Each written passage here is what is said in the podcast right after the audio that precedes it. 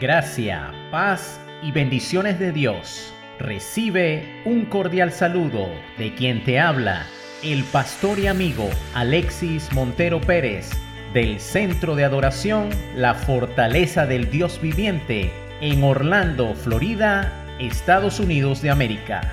Este es tu devocional Perlas Divinas, versión 2.0, el legado.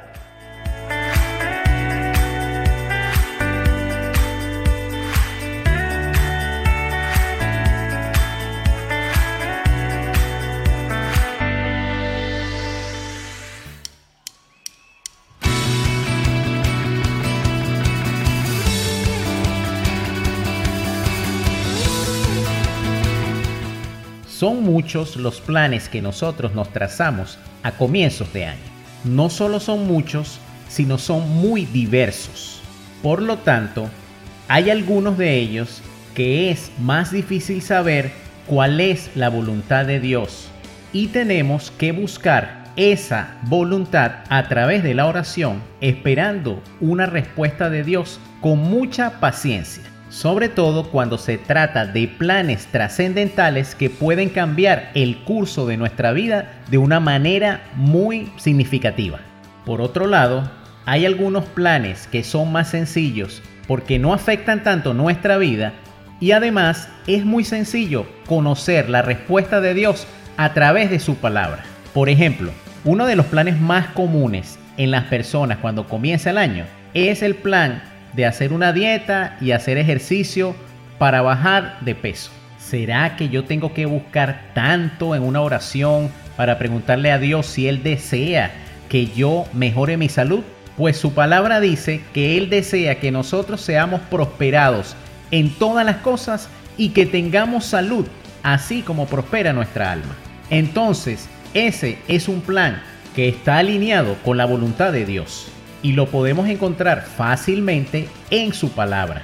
Pero cuando se trata de aquellos planes que pueden afectar mi vida para bien o para mal de una manera muy significativa, entonces eso requerirá mayor oración, paciencia, búsqueda de Dios, pero también búsqueda de consejo sabio y oportuno.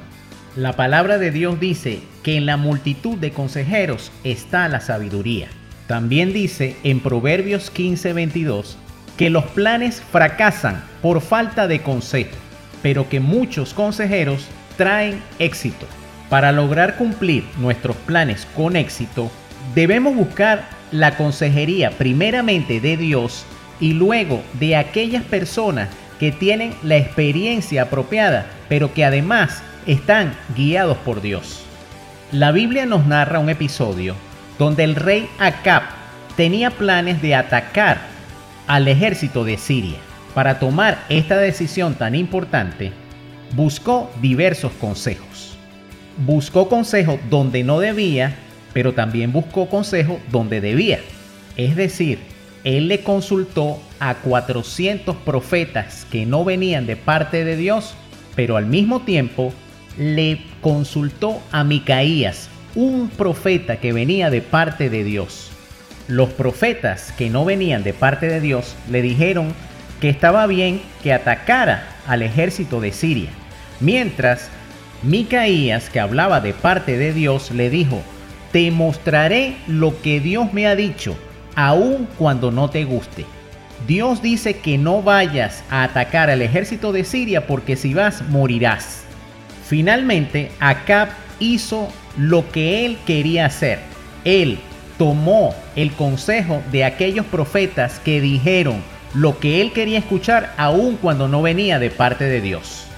Salió a la guerra contra el ejército de Siria, pero aún se fue disfrazado porque la duda estaba con él. Estaba en el campo de batalla disfrazado para que no lo reconocieran, pero dice la Biblia que un soldado del ejército de Siria disparó una flecha a la aventura y esa flecha le quitó la vida al rey Acab tal como Dios se lo había mostrado al profeta Micaías. Acab pereció por desobedecer el consejo de Dios. No solamente debemos buscar el consejo de Dios, sino obedecerlo si queremos que nuestros planes tengan éxito. yo hoy te exhorto a que escuches el consejo y no solamente escuches a aquel que tú quieres escuchar, sino que también escuches al que viene de Dios, porque ese es realmente el que importa, aunque quizá no te guste la respuesta. Siempre recuerda, Dios te ama y lo mejor que hay en esta vida es permanecer dentro de su voluntad.